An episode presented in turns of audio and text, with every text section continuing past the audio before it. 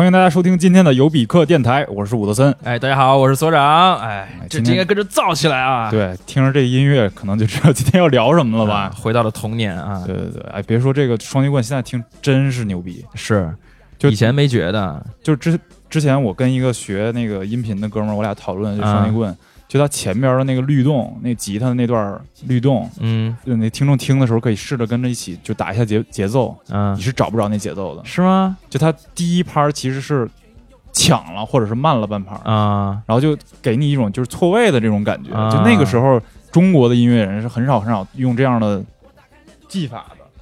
是我为什么刚才说我没觉得呢？因为小小时候觉得就是说听着这个东西，这歌是好听，对但是根本不知道为什么，对，就感觉它对对断句挺奇怪，然后咬字挺奇怪，说了一些。呃，不是属于咱们童年那种意象，什么国术馆，什么对很日本嘛。那对对这个对对对，对感觉，但是但是是那会儿大家都是非常喜欢，非常爱哎跟着唱也不是日本，是忍者比较日本。忍者对忍者双截棍还是比较中国。对对对，特别好，特别好。那我们今天这个话题呢，就是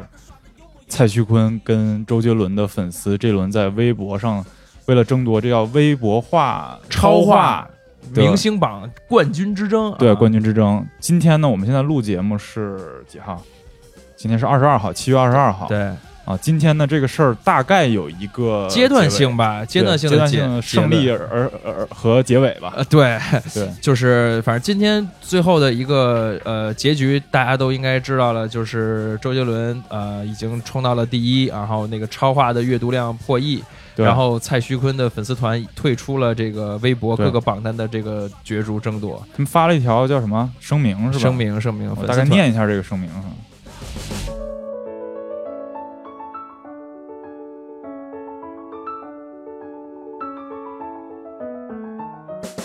啊，他们是这么说的：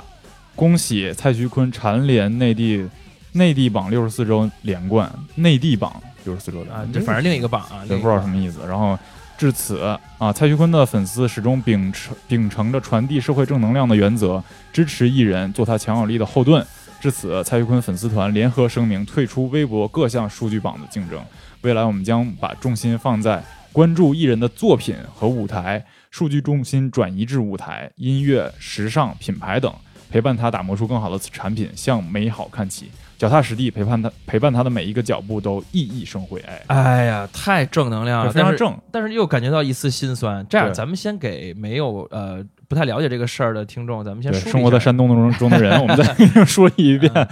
这事儿最开始呢，其实是起于七月十六号，几天，其实也就不到一周，就是这周的事儿，就是这周上周的事儿。啊。然后有一个豆瓣上的一个用户发表了一篇名为《周杰伦的微博数据那么差，为什么演唱会门门票还难买啊》的帖子，哎，太逗了，这超一个一个世纪疑问。世纪疑问。对他可能他是一周杰伦的粉丝还是怎么着，不知道肯。定不是周杰伦的粉丝，周杰伦毕竟那他为什么要买票呢？这哎这这这真不知道，就是因为周杰伦其实连微博都没有开，啊，哪来的微博数据差之之说呢？是是是，对啊，可能他要给他爸买票。不知道。然后我看一个段子特逗，就是为什么那个这一轮蔡徐坤的粉丝搞不过那个周杰伦的粉丝，因为差着辈儿呢是吧？不是因为他们父母的把他们网断了。哎，行，然后之后呢，就是这这个事儿就在微博上不知道怎么就发酵发酵了发酵对，了发酵了之后就有好多粉丝加入，有好多明星加入，就纷纷声援周杰伦，然后就有一批像我们这样的这个中中青年中八零后、九零后，青老年。啊，对青老年这个粉丝就开始人肉的帮啊、周杰伦刷这个微博超话，对，哦然后都是一帮。呃，据说很多都是八零后已经卸载了微博，重新下回来对，重新下把账号找回来。对，然后 根本就不知道超话是什么东西，挨个儿学。哎，对对，其实我现在都没搞明白，对，其实那个超话挺麻烦的，挺麻烦的。就是你得先找到那个超话，然后的入口，对的啊入口，然后你得在许多人的那个对许多人的那个评论底下评论，许多人的微博底下评论，对这个一条微博的评论超过多少条才才能给超话积一个分？对积分，对，而且你好像一天还限制你只能有五十多个积分啊之类的。，对对对，反正它有一套它这个游戏规则。对对对，啊特别复杂啊，而就就像是在玩一个手游一样，你有嗯不同的入口获取积分，然后拿这个积分来给自己的那个呃粉丝、自己的偶像来打榜啊，来冲榜啊，我有一朋友昨天就帮那个杰伦冲榜了，是吗？他大概花了啊一个多小时的时间。啊，我还以为花钱了呢。没有没有没花钱。然后他他就说冲完榜之后感觉自己特别累。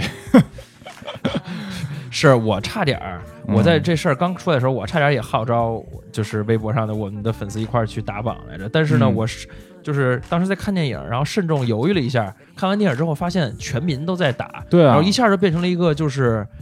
就是就是就变成了一个蹭热度的事儿。那时候嗯我、我其实真的我第一个买盘的买的一个磁带就是周杰伦的盗版磁带，当时根本不知道什么正版盗版的，我对第一个听的流行音乐就是周杰伦。但是呢，就是我当时觉得突然觉得这个东西变成了一个就是。不管你喜不喜欢周杰伦，你都是在蹭热度的时候的，我就反而觉得可能我就不想发了。对，其实他有的就这个已经发展到，我觉得啊，就给周杰伦刷榜的这些人不一定都是周杰伦粉丝。真不一定对，有有可能就是有一些人是叫什么，他不喜欢蔡徐坤，然哎，后他就站到了这一队。对就这一队是代表了一个比较怎么说一传统的一个，就咱们这帮人的那个审美吧。对就跟现在的这个追追偶像的这这帮小孩的审美可能不太一样，对然后他用这个行为来等于说给你们告诉你们啊，叔叔阿姨还在，啊，对，就是证明自己刷存在感。对我觉得很多人是这样的。然后我为什么刚才说看那个声明，其实有一点点心酸，就是、嗯就是一方面它是非常正能量，一方面说我们我们不再玩了，就是其中就是包括所有的大 V。嗯微博的各种 V 都在蹭这个，有的可能是真的真情实感，有的可能是就是蹭热度，然后去去帮周杰伦刷票。然后在这个这上周这一周之内，周杰伦成了一个微博上的政治正确，就是你、哎对对对你你绝不能说周杰伦一点点不好。对，然后无论是他的歌、他的才华、他的长相、他的身材、他的这个过往的经历、他的这个地位、他的什么，就是虽然他虽然他很多东西确实是我也是非常喜欢他的，很正面啊，嗯就各种才华是演唱会的票都很厉害。对但是你你你就这个这一周你不能说他一演不好，你对他消除了这个负面的这个声音，然后甚至我觉得最欺负人的是什么呢？就是一些明星的这个。加入，我会、嗯我会觉得是这样，因为蔡徐坤自己本身不可能出来发声，对然后呢，他的粉丝们就会觉得特别孤立无援，对就是说我天天在这儿，我们这帮人，因为他们可能圈子也不会很大，嗯，然后呢饭圈儿，饭圈嘛，啊然后就是可能自己也就无非加过几个微信群、QQ 群，然后呢，大家一起几百个人、几千个人在里边努力着，然后突然发现说、啊这个大 V，这个大 V，后来发现明星也加入了，嗯，然后比如说陈赫，比如说最近特别火的李现，然后也都李现也说了是吗？对啊，李现发了九张图的。在告就是就是说自己在给周杰伦啊，这个超，话刷积分，嗯，然后我觉得就会他们的那些蔡徐坤的粉丝，就爱坤们，真的会嗯很觉得挺心凉的，就是你们怎么了？为我们干嘛了？你们要这么对吧？欺负我们，对，然后这种感觉，然后最后说那那这样，既然如此，那我们不玩了。嗯，脱了李现的饭，嗯，接着一些大 V 和明星们开始打榜之后，嗯。然后其实还是有了有一阵儿你争我夺的一阵儿。对对，就是看到这个周杰伦不停的往上冲，嗯。什么第六啦、第五啦，然后呢第二啦，然后第一啦，哎，然后蔡徐坤又反超了，然后最后现在已经是到了一个就是好像铁定不太好超的一个 一个一个这个差距上。不，知道当时这有没有盘口，不知道那赔率是谁高，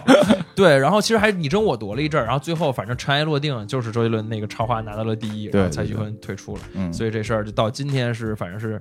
暂时告一段落了。嗯。嗯，中间还有很多的很多的争论，然后这个争论其实就脱离了这两位艺人，甚至两位艺人的这个粉丝的这个对。范畴，对。而是在于微博的话语权之争。对对对对对，微博现在属于一个其实比较不是在第一梯队的一个社交网络了，没错，是吧？现在第一梯队应该是还是抖音、快手、小红书，对，对有快手？吗？呃，有抖音、快手吧，小红书可能嗯还不算。对，小红书还不算，但微博就是这些年逐渐的在弱势，对，而且其实很少人上微博了。嗯，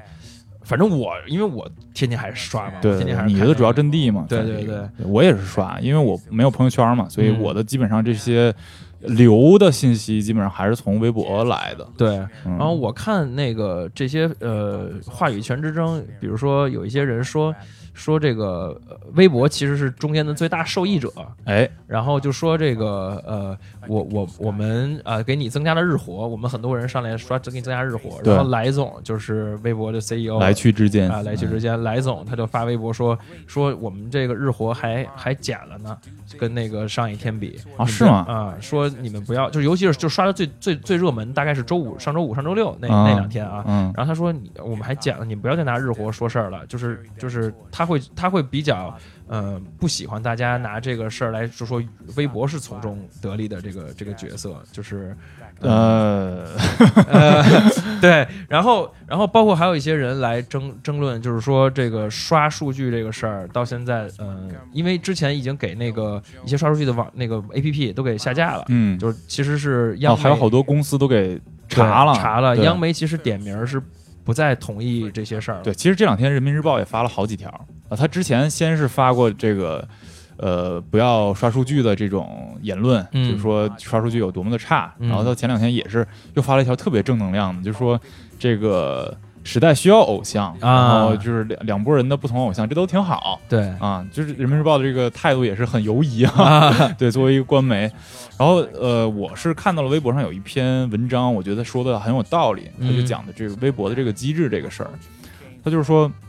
社交网络出现之后呢，为了量化人气的这个概念，就有了流量这个说法。嗯。然后他说呢，就是说现现在微博上的计算流量的公式大概是你的粉丝量乘以人均劳动程度。哦，还有一啊，对，人均劳动，这听着特别不像是一个呃社交媒体的一个东西，特特像是一个工厂嗯，在在做一产品的时候说的一东西。你有多少员工，然后每个员工今天工作十个小时，还是还是十二个九九六？哎，但这个真的很符合粉丝的刷数据的这个哎轮轮博嘛？对对对，就是轮。博，对，我在我为我的偶像在这个微博上面做了多少事儿，嗯，其实就是这个人均劳动量、劳动时长这个概念。对对对对对。然后就是说，嗯、首先啊，就是这个数微博先是由于之前呃扫了，先是扫了一轮大的大 V，、嗯。有意见的的大 V 他们都给清了，然后当时嗯。微博就是弱势了一段时间，嗯。然后后来又因为就是官媒不让这种刷数据啊什么的，嗯。他又搞了各种各样的手段，比如说把就转发量那儿超过多少就不显示了，啊，对，他搞了这这样的措施，然后现在呢，等于说他这样这些措施都被都被就是官方不允许了嘛，嗯，他就搞了一个新的东西叫微博超话，嗯。啊，这个微博超话里边其实它这个机制特别像是一个游戏的一个机制，嗯，就是特别像是你在打怪的一个机制，啊，对对对对对，就是你完今天你完成今天的任务，然后之后可能过了一周之后给你这个工会一个奖励，嗯。那然后我这篇文章他写的就是这波给他刷数据的人是在玩那种叫 MMORPG 的一个环境内长大的，不一定是他们玩的，有可能是他们父母玩或者他们的哥哥姐姐玩。M O R M M O R P G 最典型的是什么？是魔兽世界传奇嗯啊这还有，再老一点龙族什么石器时代，对对对，真的石器时代的事儿。然后这波人呢，他们就是其实他们习惯了这样的奖励机制，其实，然后在这波的刷的过程中，他们其实特别喜欢，也不是说喜欢吧，他们就是特别接受这种刷的方式。然后在这种打榜为偶像打榜刷的过程中，他能得到奖励，嗯，这个奖励可能就是你有这周你又是第一，对对对奖励。然后所以就是在这样的不断这样的过程中，就连我喜欢一个偶像的事儿都变成一种技术行为。嗯然后这个技术行为就是技术行为意味着什么呢？就是说你你这个人已经变成了一个技工，嗯，确实是。螺丝一样。它是很这个很有门槛的，因为这次这个全民狂欢给周杰伦刷榜的这个冲榜的这个一个槽点就在于，大家都说是夕阳红这个刷榜团，因为大家根本不知道这东西在哪儿，很复杂。对。啊。然后就是各种各样的这种规则，你你需要进行一段的学习，对。才可能能开始给刷出这个积分来。对对对，而且你看他现在微博是不让用机刷了，等于说他把那些就爬虫程序啊或者一些他屏蔽了，对他把这些东西都给刨掉了、屏蔽了，因为避免虚假的数据嘛。嗯，然后等于说现在是人肉在刷，而人肉在刷，其实仔细想一想，人肉刷跟机刷的区别到底在哪儿？嗯就如果就我我昨天想一个问题，就是我是如果我想给周杰伦打 call 的话，刷这个榜的话，我不知道怎么刷，我可不可以我给三十块钱？现在 淘宝上有那种，呃，淘宝特特别逗，淘宝现现在有，比如说治疗呃拖延症的，你可以啊。一周给他三十块钱，然后让他催你干一件事儿，一天三十或者一包月、包周、包年，然后他还有不同不同的就是催你的强烈程度，是骂你还是求你，就是不万同能的淘宝，对不同收费。我可不可以？我就想，我可不可以找这帮人？他们也是人肉嘛，他们也是真人嘛，嗯让他们来帮我做这件事儿。那你这其实就已经是刷数据的那种很刷数据的行为了。对，但是你想这种刷，它也是人肉刷，他嗯替我刷，嗯那跟机器替我刷和我自己刷，它其实我觉得没有太大区别。嗯，实际上是产出的内容都是无意义的嘛。对，都是无意义的。就比如说之前那个那个 Chris 啊，在美国刷那个 iTunes 那个榜，啊那个就是人肉刷的，因为那个东西确实你你还要买，还不能机刷。啊，对啊，但是你你刷出来的显然是一假的，你都超了那个 Ariana Grande，当时是 超了他了都。对就这你在美国的那个 iTunes 榜，怎么可能一个中国的艺人超超了他呢？对那个就哎，对，所以现在就是很很很可怜的，就是和这波粉丝已经沦为了这种。其实，那你就跟那个刷的那个机器是一样的，嗯就你你沦为那个机器了，等于你被技术化了，你失去了人的那个创造啊，或者是人的那个性质。然后你在这里边，就是他这篇文章的观点就是说，嗯，说到底，我真的不想活成一段程序，就是嗯人应该活成一个不可啊复制的一个东西，一个甚至呃可替换甚至不可回收的一个生命体。但是他就觉得在未来十年里边，可能还是这样的一个状况，就不是特别乐观的一个状况。哎，你这让我想起来，就是现在叫粉丝啊，嗯。之前其实是有有两个那种称呼，叫一个叫影迷，一个叫歌迷乐迷、乐迷，对这种呃感觉会没有，就跟粉丝的差别在哪儿呢？感觉呃嗯。前者会更呃关注于作品，嗯，然后后者可能会更加的狂热，会更加 focus 在人的身上，就是。哎，对对，就是我就看你这个偶像，这个这个这个人本身嗯怎么样的，其实这样，就是粉丝这个概念，就粉丝这个词儿是个英文词儿嘛，翻译过来。对，其实要讲这个粉丝啊，可能中国的粉丝就分为什么龙口粉丝啊，什么什么什么什么龙口宽粉儿，嗨 嗨，太陈旧了这段子。那个就是就是说粉丝这个呃概念是从英文 fans 来的，然后嗯英文这个 fans 的词根在哪儿呢？在拉丁语的叫差不多叫 fanatic 这样的一个词儿。然后这个词儿是是一开始是什么意思呢？是教堂里边那些给教堂干脏活、累活、打零工的这样的人。啊，然后后来呢，不断不断的发展，发展成了就是对一件事儿比较有狂热的人。然后这个概念嗯第一次在现代这个社会提出来，大概是当时一开始是针对体育的，嗯。对，因为体育是一个很有意思的，就是你现在想啊，就比如说一个中国的球迷，他特喜欢切尔西，或者他特喜欢阿森纳，对，很正常，那个不是他的家乡的队，没错，而且有可能你刚喜欢那个队的时候，你喜欢那球员，比如说我刚喜欢皇马的时候，C 罗在皇马，但 C 罗现在不在皇马，我还喜欢皇马，就是你喜欢那个球队是一个挺无意识的、挺狂欢的一个行为。嗯，然后一开始粉丝是西方媒体用来讽刺这些人，它是一个贬义词，啊，叫就 fans。啊，然后之后呢，慢慢慢慢这个词就开始就这个词义弱化，然后变成了一个中性的，甚至是比较比较积极的一个词儿。嗯其实，在中国这个媒媒体这个语境下，粉丝我觉得一开就是最早的接触到是从超女那会儿，没错，就零李宇春那届零五届，对对对对超女，对，那个时候粉丝开始有有就包括粉丝文化呀这些东西都都慢慢开始。那个是整个是上《时代周刊》的那种划时代的那种行为，就是说，就是说，哦，出现了一群人，嗯，他们会做出这么多狂热的这个举动，对。然后才开始进入到咱们大众的视野，对对对。街机对。什么什么这种是吧？对，街机，然后那个手机也开始有了嘛，就所有人都拿着手机拍。就原来看演唱会，你是在底下看，对对，摇头晃脑。现在演唱会就是所有人 手全是全是手机，根本看不着人啊，对全是你手机举在那儿。对，其实再古典一点儿的粉丝，就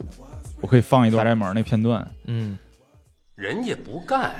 他凭什么不乐意？他凭什么呀？我一个大小姐的，上杆子给他当丫头都不行呢。其实大家都看过，应该咱们这代人都看过大宅门。那里边其实那个万小菊就是梅兰芳嘛，啊然后蒋雯丽演那个角色，她就是迷嘛，迷，我就要嫁给万小菊。对，剧对情迷妹，然后嫁不了咋办呢？嫁给他相片儿，啊，就是等等于说他粉，当时觉得是一特荒诞的一段落，哎但是现在看真的是好，就就那个、嗯那个剧真的是国剧啊，我觉得，就国宝昌真的是一个宝藏。虽然后后后来拍的 二啊、三啊什么的，我大宅门一我看反复看了好多遍，就这里边他的这个这一代的这个迷，这个京剧迷，他嗯。那时候肯定没有粉丝这个词儿，但也很狂热，嗯，但他很锤，就是说我喜欢京剧，我就喜欢京剧，嗯。然后我就这波人，我甚至我都不出北京，嗯，就没有这样的沟通。对，然后后来呢，第二波粉丝是什么样的？就在在西方是以这个《星际迷航》和星星星球大战这这两拨人啊，开始，七十年代了，对，就电视这个媒介开始有了。然后呢，有一批这种电视的电视剧的这个粉丝，然后这时候开始出现了一些，比如说同人文啊，啊开始，出现了一些就是影影迷自己的创作呀，甚至他们能写信给到这个制片公司去修改剧情。哎，对对对对，这样事儿开始出现了。然后现在再下一波呢，就是李宇春这波，嗯这波粉丝呢是选秀节目选出来的。其实其实那波离现在也就十几年，十四年了，呃，对，十五年都不到。嗯但是跟现在的生态已经很不一样了。嗯，就那时候还是先有偶像，对这个偶像呈现了某种大家认同的价值。是就比如说李宇春那代代表的就是每个草根都有成为明星的可能性。对，然后大家都我操，我就支持他。然后这其实他能，他他是在投射证明我，对对对对，投。射了粉丝的一部分。然后现在特逗的是什么呢？现在就是先有粉丝，后有偶像，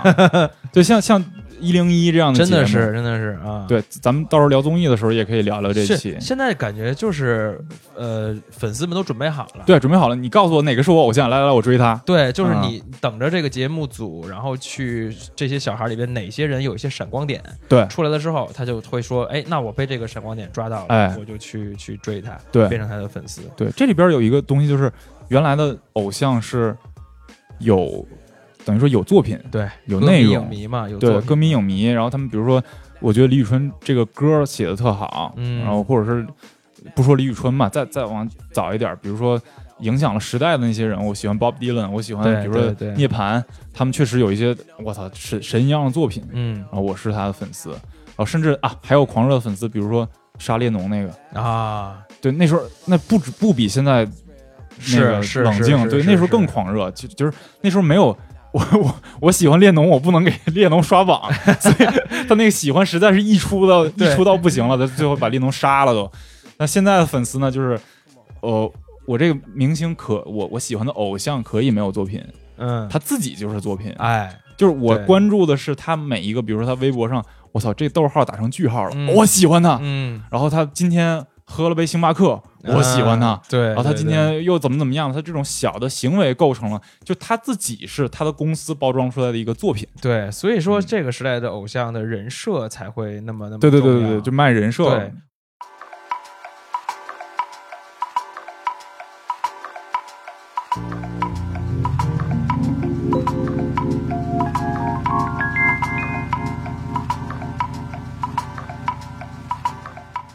我以前呃还还感叹，就是说现在的大家的很多的偶像都嗯、呃性格上面都不是很突出，嗯，都比，较都比较千篇一律，就都是很阳光、积极、正能量、热爱公益、慈善，然后嗯。然后这个呃，反正就是努力努力啊、对健康、努力，然后那个对待整个这个社会都是充满了就是向上的积极的意义。对，连裤子都少了，你就别说啊你就别说反叛的了，连对对酷的都少了。对对对嗯但是你看，你看一些，就我都不说，我我很喜欢 Oasis 嘛。嗯 Oasis 他们就以前在巡演的时候，在船上打架，然后那个从英国到人家荷兰，然后在船上打架，然后就直接被遣返回来了。嗯，就是他们会活得很自我，就很有棱角，你知道吧？就是现现在中国粉偶像如果打架呢，直接就这对职业生涯对完完事儿。对，没错。所以我觉得这个也不是说，我我首先同意，肯定是说你的你作为一个偶像，你不能干这些事情，对你就失去了偶像的这个意义。嗯，但是的话呢，我是觉得，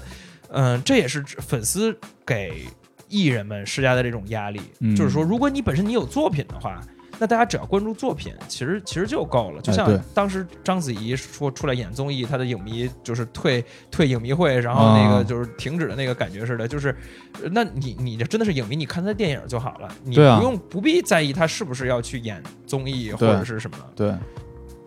那现在这这帮偶像就不行了。对他其实他的他们的一举一动，对王源抽烟的事儿，啊，然后就已经连孙孙红雷包场抽个雪茄，嗯，然后大家也被也会偷拍说，你看他他也在屋里抽烟，然后孙红雷孙红雷出来道歉了，就是已经哎。首先是侵犯隐私，另外是全民对他们的一举一动的这个关注。嗯。你想，连孙红雷这种就是老艺人吧，嗯。就是应该按理说是纯演技派的，当然也后来现在也已经很综艺的这个，但是就是以作品为主的一个老艺人，都已经嗯，就是被观察到这个份儿上了。那个嗯可想年轻的那些艺人一举一动真的是，是。哎，那你看他们就是因为没有作品，然后所以比如说这轮跟跟那个周杰伦的这个论战啊，嗯，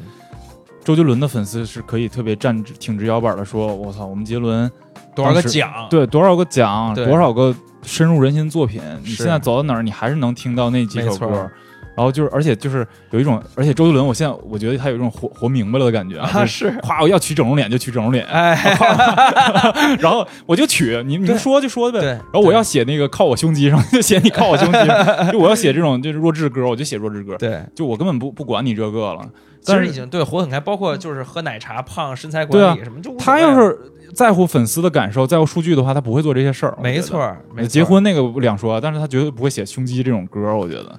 对，这是一很明显是一掉粉儿的事儿嘛。对我是一周杰伦粉丝，我听到那歌，我都觉得要要要脱了，要掉了。然后，但是这这些偶像他们就完全受控于这个，他就不能干这些外边的事儿。不是，我觉得这事儿也不能这么片面的去说，就是说，嗯你你你看啊，咱们现在好像下的定论说他们没有作品，实际上他们也有，啊，有，但是我我觉得这个要定义成为他们那没有那种，嗯、留得下来的作品。对没有能经得起历史沉沉淀的这种东西。对，所以这个东西，尤其是现在很多的这个偶像都是呃，都是歌歌歌手嗯，出身嘛。就是我觉得这，所以说这就会拉到整个这个唱片工业的这个，这就说说远了啊。嗯但是你其实想这个问题，就是你现在去 KTV 唱歌，还是那些人的歌，是就是陈奕迅、周杰伦、五月天，然后什么就那一代的歌手，到现到现在你去还是那一代的嗯那，，要不然就网络歌曲。要不就对，啊要不就是神曲、神曲那种。所以其实那你说他们为什么没作品？这肯定不是说他们自己能力不行留不下来，而是整个这个现在就就已经失就到了一个神曲时代，啊，就你就没有那种可以很少可能会有留得下来的作品了。对对对，确实是。啊。嗯然后，呃，我我刚才想说的是，就由于他们没有作品啊，所以这个粉丝在这轮论战里边，他们挺不直作品这块儿的腰板儿，对。他只能说看数据。对，然后你知道，对我还说起跟那个奖项这个问题，哎，就是其实现在也不是没有奖了，现在的很多那个呃厉害的偶像们也也会拿很多奖，但是有一年我看一个特别特别可笑的一个榜单年度榜单回顾，大概是说二零几几年啊年度十大这个金曲，嗯然后呃反正是鹿晗、三小只还有就是吴亦凡、张艺兴这几个人啊就是在里边就是把这平分了，就几乎没有别人的歌。然后那些歌你看了以后，发现你一首都没有听过，但是他们被评为了这个这这奖项已经很边缘了。，对年度十大金曲，就已经是反而就是很小众，变成了一个饭圈的奖项。对他现在大家已经不重视这个，这这奖的本身奖的分量也没有原来那么重了。对，说原先零零年代时代，就是还会出现这个奖，大家来了以后是给这个奖面子，就我来了，我真不知道我会不会不会获得获奖。哦，而现在的奖都是你明星出场出席有奖，你没奖我是不来的。啊，就是原来冠军被我内定。对，就就已经是这种感觉了啊啊。所以说，所以说奖项的含金量也在降低。对那你说这些艺人们，哎哎，，前两天格莱美是有一谁去了，就是说中场时间去，嗯，其实根本在美国没播，然后在中国就说啊你毕业了，像什么格莱美了，是谁来的？筷子兄弟吧，啊，对对对，快乐兄弟啊，那好两两两两年了啊！但你看人家当时那个韩国那个赛，嗯，人家就是压轴嘉宾，在那谁之后，当时那个对是刘威恩之后，我记得那对届是，哎，你说这个就同样是流量，嗯，在 YouTube 的流量就是他妈真流量，对，就管用。嗯然后在在在咱们这儿的流量就就不管用。是，就是我的意思是什么呢？就是说你在咱们这儿的这些流量，你真正去呃扩到社整个社会的影响力上面，嗯，就还挺难的。但是你像赛这个这个这个这个江南 style，那真的，在国内全都是球都唱，全球都唱，那是那是那个那作品，我觉得是属于留得下的这种作品了啊。等于等于可能是因为这个原因啊，就是像韩国这样的国家，它国内市场没有那么大，然后所以它真正出现一个这样的神曲，然后在世界上产生影响力，它就是就是世界的，他得去世界产生影响力，才有这才有这么大价值。嗯，但国内呢，其实你在中国国内你有产生了一定的影响力，其实你的价值已经超过了格莱赛去一次格莱美了。就你你得一个国内的奖，然后粉丝造成的那个数据的量，然后给微博或者是给明星本人带来的利益就已经足够大了。他、嗯所以这他根本不需要你你所谓 YouTube 上那个所谓的真流量，嗯，它就就算是国内是假的，或者是是刷的，足够用了。就从商业的角度来讲，它足够了。嗯它从作品角度来讲肯定不够，从商业来来讲够了，这逻辑讲通了，而且这个同时也符合了那些给这个互联网的社交媒体，包括给这个艺人公司投资的这些人的想法。哎，投资人看什么？就看数据，对其他东西他看不明白对，。他看不看不懂，他看不到，数据是能看到的增长或者怎么样啊？对，，等于说他这两边逻辑咔就掐在一起，吻合在一起，然后就嗯导导致了现在越来越多这样的现象产生。嗯，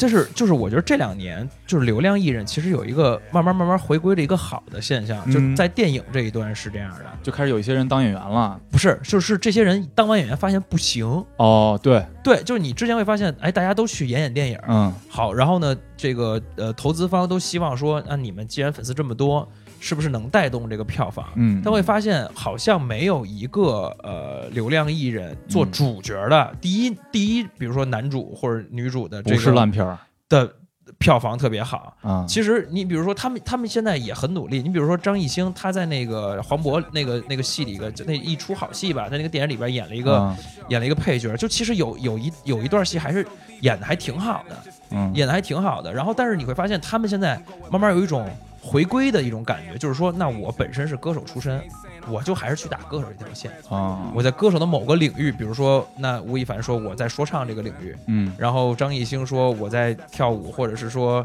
呃，在电音，他去那个电音当电音的那个嘉宾嘛，导师。嗯然后比如说这个易烊千玺，那他就他从小就跳舞，嗯，那就去当舞蹈的这个。哎，这我觉得还特好。对，就是你回归到你自己本身喜爱且擅长的部分，你没有必要都去演演戏，就是把电影市场现在就清出来。你你很少发现现在有流量艺人再去说偶像们说我再去演当一个大嗯电影的一个东西了。首先，我对他们能不能演好真的很质疑。就是嗯一个没有生活的人，就一个自己是自己的生活是产品的人，他能不能演好另外一个人，我我是非常质疑的。对，然后还还有我其实我很讨厌，就是有一些导演，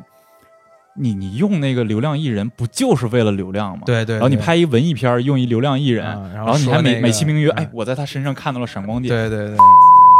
就是比如说我前段看的那个王小帅的那个叫什么嗯？天地久天地久天长嗯，我都想单出一期节目专门骂这个电影。它里边是用了谁？王源王源是吧？对嗯王源就是我不能说他演的不好，嗯但他演的绝对没有你找一个正经演员演的好。嗯，对，。就就是确实演的已经不错了。可是他在里边应该是个配角啊，是个配角演孩子嘛，对吧？对啊，然后等于说你你走红毯有面子喽，嗯，然后对这个流量艺人也好，等于说好多流量艺人是去电影里边想证明一下自己。啊，对，我觉得他们是有这个想法，，就是因为你去里边要扮丑，比如说，或者你扮穷，对对对对，然后等于说你洗尽了铅华，你觉得你演了一一个文艺片，你就洗尽了铅华。嗯，但首先那个片子文艺片好不好，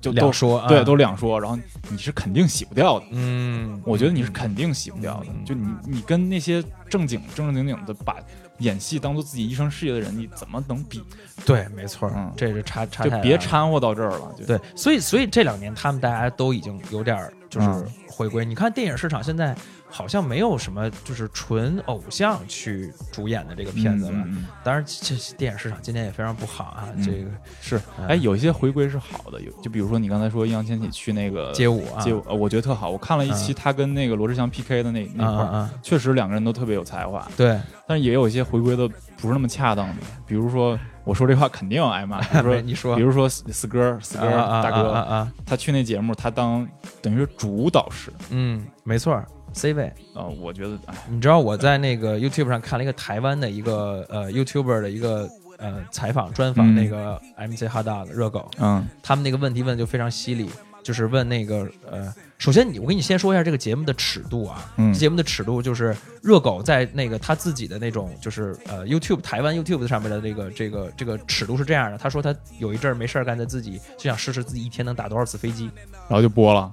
就不是不是不是没播啊，就他在他是在那个 YouTube 上那个视频里面谈论这件事儿，啊，就说我我那阵儿我就想试试，最后我就看过极限是几次，嗯。就他们的尺度谈话尺度是这样的，然后所以他们的那个就根本就不怕问一些很尖锐的问题，嗯，然后他其中就问到了说这个呃问这个热狗说你觉得吴亦凡的歌好听不好听？我怎么说的？然后呢，其实就是一个官方答案，他说啊？他说他对这个他是真的很懂。可以可以可以，歌好听不好听另说，但是他真的很懂。啊我觉得也是一个，其实你不能再也也不能再逼他说更就没有意义的那种话，对对对没有没有没有没什么劲了，就那种。我说吴亦凡懂，我觉得还是这个是公允肯定的。我我之前听高晓松在他的那个节目里讲过，他帮吴亦凡做一个那种创作营，嗯就是由高晓松做这个牵头人，去洛杉矶找很多一线的这个嘻哈圈的制作人，嗯然后或者是写手来，然后到吴亦凡，大家一起就是一起闭关创作去嗯去做歌。所以说，我觉得他们自己本身的资源其实是非常非常好的。对，肯定是就就世界第一线的资源全在他们那儿。对，然后只要他们愿意在这件事上努力，出产的作品，这个首先我觉得质量就是制作的这个工业的质量肯对，定是应该是肯定是非常过关的。非常非常过关的。嗯然后，但是你说这个作品能不能留下来，那个就是就是看那个呃天赋啊、什么才华之类的部分了。但是我的意思就是说，他们如果愿意去推广这件事情，你比如说像千玺、易烊千玺和去推广街街舞然后吴亦凡去推广说唱，其实其实还是有破圈的意义的。他们有这个事情还是很积这个哎积极意义。你说这事儿，我想起来，就是除了这个咱们现在说的这个歌手，嗯然后演员、嗯艺人这样的，嗯还有一个圈儿，现在也出现了这个饭圈儿，啊就是相声界，啊，对吧？哎，张云雷是吧？，对，没错，突然火了。突然突然，他好像之前还有一事件，就是说他本来要去哪个城市表演，然后由于他突然突然上了哪个电视节目火了，然后微博上每天涨了很多粉，然后那些粉就去追他，去那个城市去买票，嗯然后发现我靠，三千多个人在这买票，我就啊。那个、那个场就两百个座，然啊，后就说不好意思，我们这个票不在现场卖了，在网上卖，结果网上卖一秒钟抢光，然然后这三千个人就闹事儿，啊，然后德云社道歉，啊，就说对不起，给你们加演加演。啊，就我我我不知道这事儿应该怎么评价，我的直觉是有一些这样锤的艺术品类不应该搞这种粉丝文化，对我觉得，其实其实是这样，就是那个我看过他们的那个现场演出的视频，嗯。就是几乎已经没法正经听了，就是艺人，就是就比如说张云雷他们想在台上就是说点儿什么话，嗯，就是这，比如他的铺垫这包袱还没抖呢，底下全都哈哈哈耶，什么杰伦加油，就是就是 就是已经开始在呃，已经很欢闹了。嗯然后这样的话，你整个的作品其实非常打断这个相声演员的节奏，他还没有铺垫到那儿，嗯然后这时候此处不该笑，或者此处这个笑点其实是很小的一个笑点，嗯然后呢，整个节奏都都乱了。然后我看过，还看过那个采访孟鹤堂和他的那个搭档叫，呃，我忘了叫什么了，周九良还是谁、嗯啊？就是他俩其实是孟鹤堂还是很清晰的，就说这个东西，嗯，不是为了我们的作品，是因为人。那我们要想这个生艺术生命力持久啊，就还是得把作品说好，不能很很清醒，对他，他说我们不能因为这个底下就现在特别捧着我们，就觉得我们自己好像说的多好了似的。对，说一什么大家都起哄，对，说一嗯真的是说一什么大家都起哄。嗯，然后这个，哎，但是你注不注意这里边就是我我看了好多那种相声现场，嗯喊的最大声的都是女粉丝，啊，对啊，都是都一些就是三十岁、二十岁这样的这个年龄段的女粉丝去、嗯特爱去看相声。嗯嗯嗯，就当时郭德纲也有这样的粉丝，有有就抱着花上去那，有有有，有对 对，都是这。年龄段的，很有意思。嗯其实可能粉丝的这个圈里边也是女性要多于男性，啊，肯定是肯定是这样的。对然后包括，但是我你说这个粉粉丝圈饭圈文化进入到相声界有没有什么好处呢？嗯我觉得至少肯定也是有一点点、一点点、破局呗一点点好好处。对，嗯就是至少让这些呃，让更多的对人愿意去学相声了。我觉得可能是，嗯尤其是尤其是好看一点的孩子啊，啊，就是可能是就是愿意学的人多了一点啊。不能你说相声演员如果都是，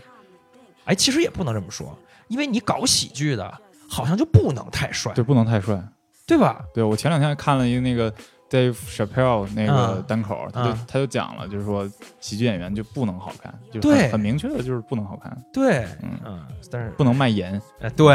对，那一旦你这个成为你一个标签了，你就肯定不是一个好喜剧演员。喜剧演员嗯。绝对要呈现一个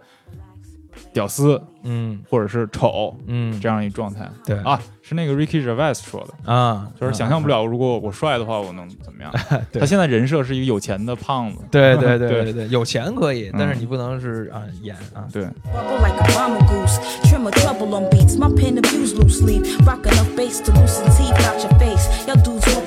我之前还看过一个 GQ 吧，好像是他们的文章，就是讲那个呃饭圈的追星的，嗯，就讲一个呃粉头吧，应该叫，嗯，就应该还是一个某一个饭长粉头，呃，对，反正就是这个已经是一个高级别的人，就讲他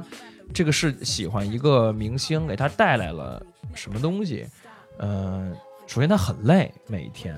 就是这个要花大量的时间精力在这上面。嗯然后呢，尤其是他还是属于那种要出街的，就是什么呢？比如去接机拍那种，或者参加活动他。带带着其他的粉丝一起呃，不一定带其他粉丝一起，但是他自己要拍很多的图片，啊，然后对对对，拿他们都拿特别好的相机，对，然后长焦，然后拍完图之后，他回来还要修图，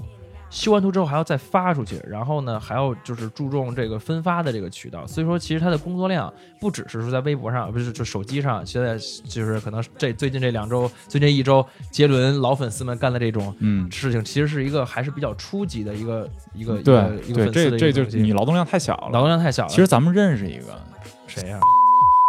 啊？啊。他当时就是他是一个韩团的粉丝，嗯。他就是那种每天拿着长焦镜头去到处拍，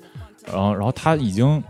就是我我后来碰着过那个韩团的其他粉丝，就一说你认识他，啊。这种哇大神啊，嗯。因为他也写同人文，就很啊出版了，就也没没出版，就是他自己印了，啊。很厚 A 四纸的那种，就像剧本那么大的，很厚，那可能三四百页，然后去给其他粉丝卖或者发，啊，就他已经当他已经是一个很比较粉头的一个人，啊对而且特累，啊，特累。然嗯后，然后还而且那个文章里还讲，就说他们想喜想去喜欢一个别的人的时候的脱脱饭就是那种压力，啊，就是呃，你你不能轻易去喜欢一个别的人，但是你很这个事情就像就他还他还不。不不不比谈恋爱，你知道吧？谈恋爱你还有一些道德的这个枷锁。按理说，嗯我喜欢一个人，应该就是偶像这个，应该我是没有道德的枷锁的。对，但是当你成为一个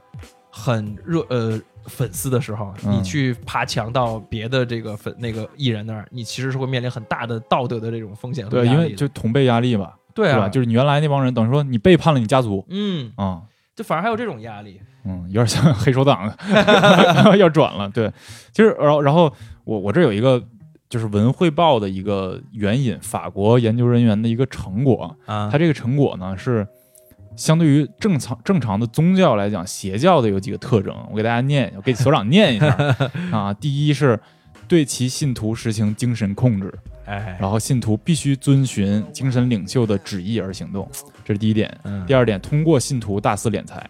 嗯，哎，其实这个其实都挺符合的啊。对，有啊就有，因为有一些粉头他是那种做商业的，对对对，他真的是在敛财，就是我收你钱，然后我给这个偶像买礼物，我送给他，或者是其他的一些方式，咱们就不知道了。对但是确实是有。这肯定有然后第三是脱离正常的社会生活，啊，有 你占用你大量的时间嘛，你完全你就是你去机场嘛，对，去机场你学也不上了对，学也不上了，然后课也不上了，工作也不工作。就前两年有一个那个喜欢刘德华那，你还记得吗？啊，我就特疯狂那个，古典时期了，就是他爸自杀了，是吧？对对对对然后四侵犯个人身体，这个没有。啊，这这个这个没有。五是吸收儿童入会，哎这有，就十八岁以下，对未成年人，入会。六具有反社会性质，即社会如如此丑恶，只有加入教会才能净化心灵，这个没有啊这个倒还好啊。然后七扰乱社会正常秩序，啊，这有有，这你去接机明显就是，嗯而且之前就今天我来的时候跟二毛，他给我讲，因为他是长沙人嘛，嗯。就长沙的机场啊，明星太多了，跟北京机场都是重灾区。嗯。就是因为北京有摄影棚，然后长沙当时是因为有快乐大本营，有湖南台，嗯。所以它是明星非常多飞的一个机场。嗯。他说当时在某届超女或者快女的时候，因为某几个呃选手的落选，有他们的粉丝在机场集体下跪，嚯，集体下跪，他没有冲着谁跪，他下跪的目的是让这个这个人能不被淘汰。啊，他其实是冲着节目组跪的，但是节目组没有人在机场，对啊但是在机场能引起这样的轰动对啊轰动，能能被拍照，这明显中了，对明显中了，违反扰乱扰乱社会正常。秩序嗯。八不断引起司法纠纷，对，这也有各种造谣律师函嘛。对律师函咔咔咔就发律师函警告，啊。九是经常性的转移资金，这个倒是这倒还好吧？这还好。可能个别粉头儿，嗯那个十试图渗入公共权力机构以求扩大影响，这倒也还好。这也还好。粉丝是进不了公权机构对，，但你看，其实他已经占了六条。很多了。对这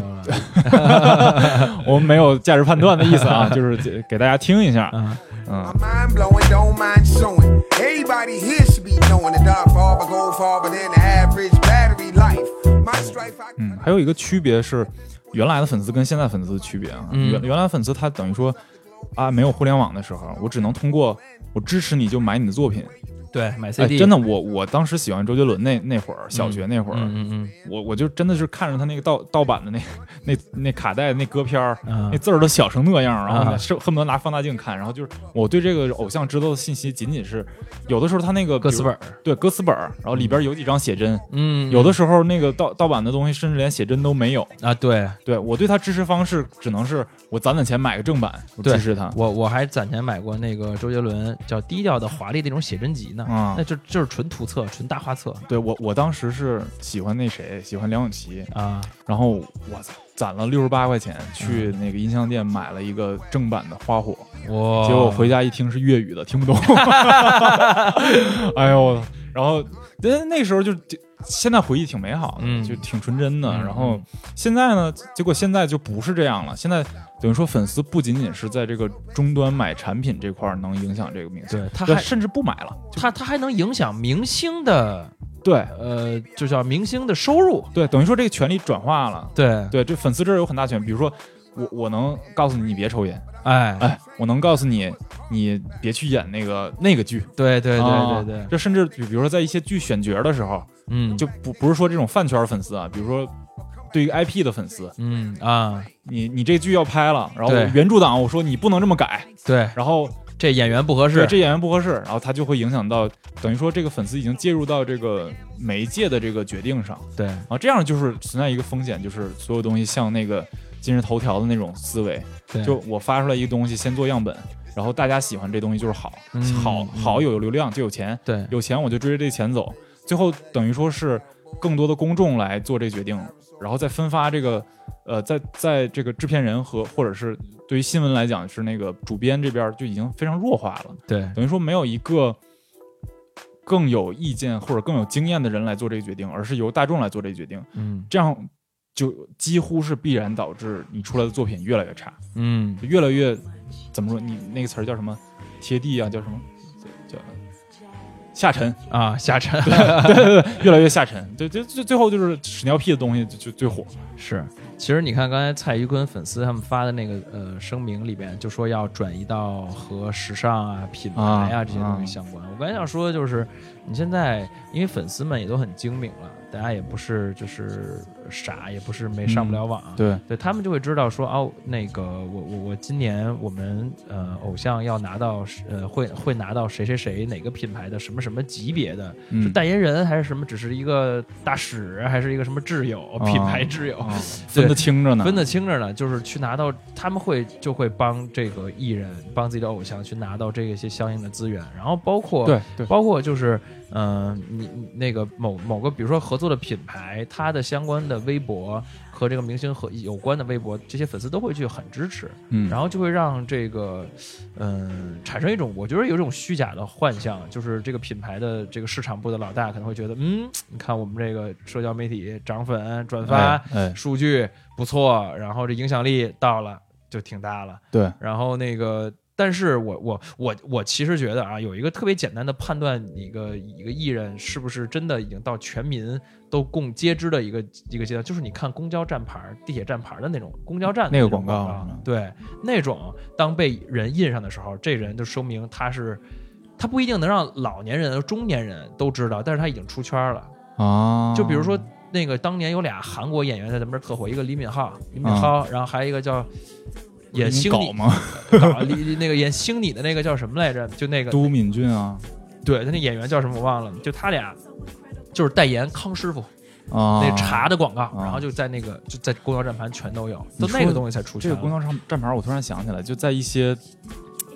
甚至是一些特别老旧的小区，它会有那种宣传栏，嗯呃，或者是你楼楼梯间儿的那个小广告，嗯然后一般不都是什么这个会所那个会所，然后啊什么啊向前一步一 一小步文明一大步这种东西，啊。但是现在就开始有一些，